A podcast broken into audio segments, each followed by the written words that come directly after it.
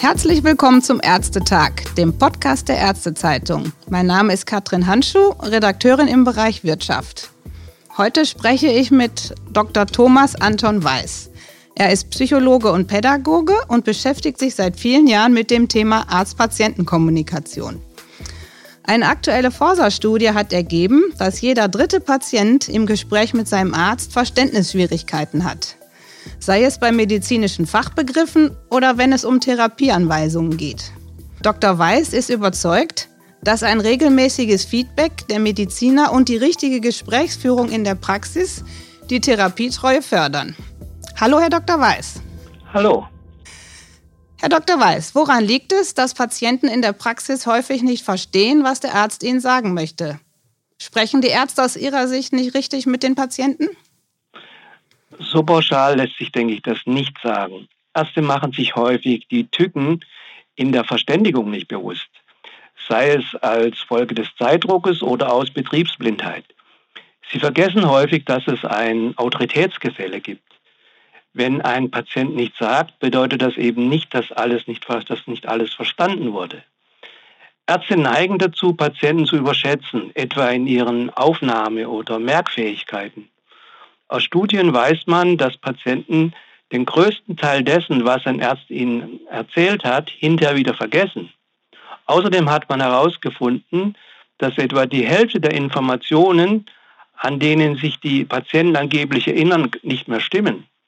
Das bedeutet, Ärzte kontrollieren zu wenig, ob sie in dem, was sie erklären, verstanden wurden und ob Patienten die wichtigsten Informationen korrekt wiedergegeben können.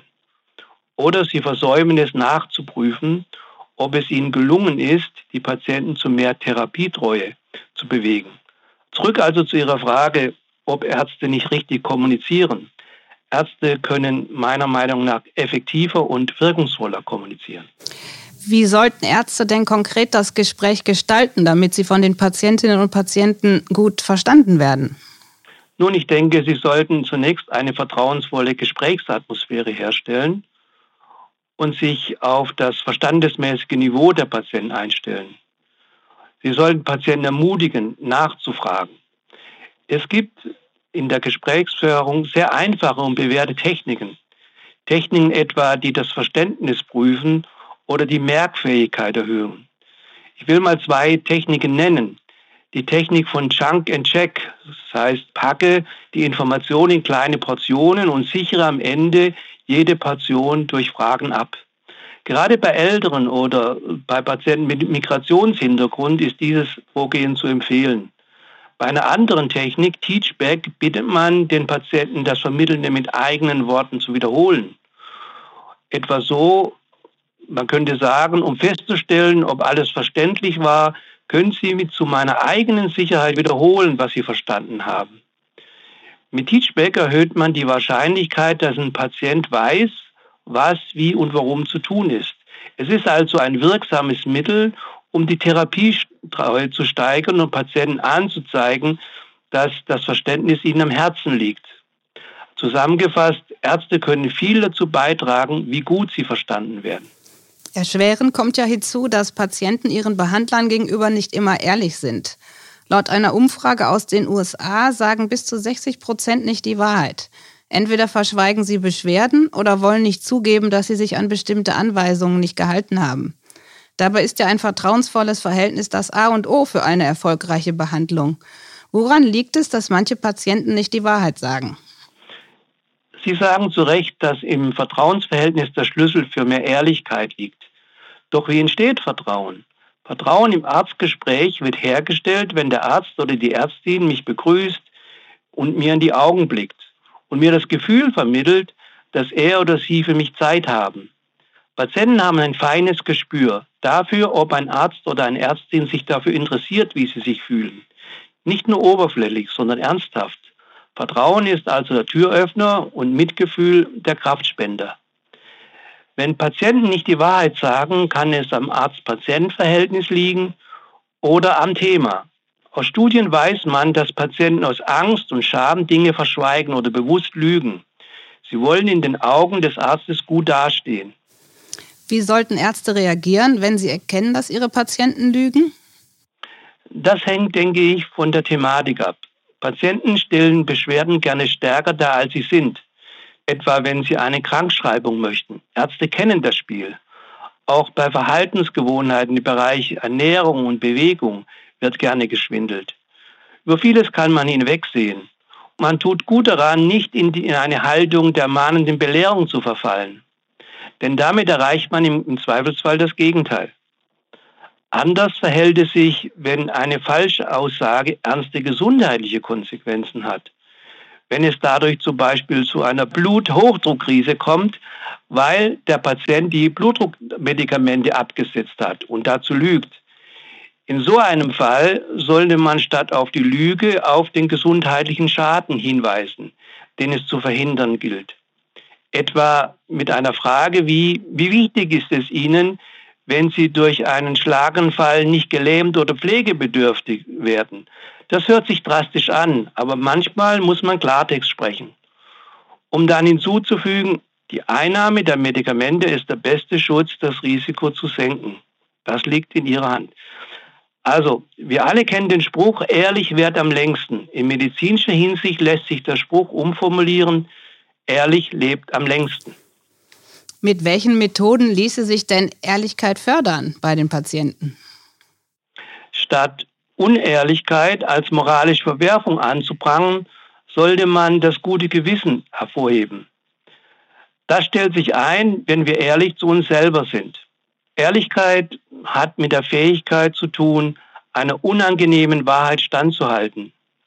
Man ändert sich nicht dadurch, indem man sich ablehnt, sondern dadurch, indem man sich annimmt und zu seinen Schwächen steht. Diese Akzeptanz sich selber gegenüber beinhaltet eine mitfühlende, versöhnliche Haltung. Akzeptanz ist der Schlüssel, eine gesundheitliche Lebensweise aufzugeben. Und diese Akzeptanz ist eben zu vermitteln, ist eine wichtige Aufgabe im Arztgespräch. Denn über Akzeptanz kann ich über Angst und Scham hinwegkommen. Es ist der Weg zurück zur Ehrlichkeit. Als Arzt oder als Ärztin kann man Patienten darin unterstützen, eben die Krankheit und im Leid sich selber anzunehmen. Das stärkt und wirkt lindernd. Es gibt ja Situationen, in denen Ärzte auch mal schlechte Nachrichten überbringen müssen. Zum Beispiel, wenn jemand unheilbar krank ist oder eine Behandlung nicht anschlägt. Solche Gespräche erfordern ja ein hohes Maß an Fingerspitzengefühl. Welche Fehler können Ärzte in diesen Situationen passieren? Stellen wir uns eine Situation vor, in dem ein Arzt oder eine Ärztin eine fortgeschrittene Krebserkrankung zu übermitteln hat. Der einfachste Fall wäre es, den Ernst der Lage zu verschweigen. Rechtlich besteht aber die Aufklärungspflicht. Man darf also die Krankheit nicht verschweigen, auch nicht in der guten Absicht, Patienten zu schonen. Psychologisch, denke ich, ist der berühmte Satz von Ingeborg Bachmann, die Wahrheit ist dem Menschen zumutbar, ein guter Wegweiser. Wer sich auf die Realität einstellt, kann lernen, das Beste daraus zu machen. Der häufigste Fehler im Arztgespräch beim Übermitteln einer negativen Diagnose besteht wohl darin, dass man einfach weitergeht, redet und sich eben einfach nicht davon beeindrucken lässt. Wenn man an dieser Stelle innehält, macht man am wenigsten falsch. Anders sieht es wiederum aus, wenn eine Behandlung nicht anschlägt oder eine OP nicht die gewünschte Wirkung bringt und immer noch Schmerzen bestehen. Beispiele, die mir Patienten aus ihren Gesprächen mit Ärzten genannt haben, ergeben kein schönes Zeugnis ab.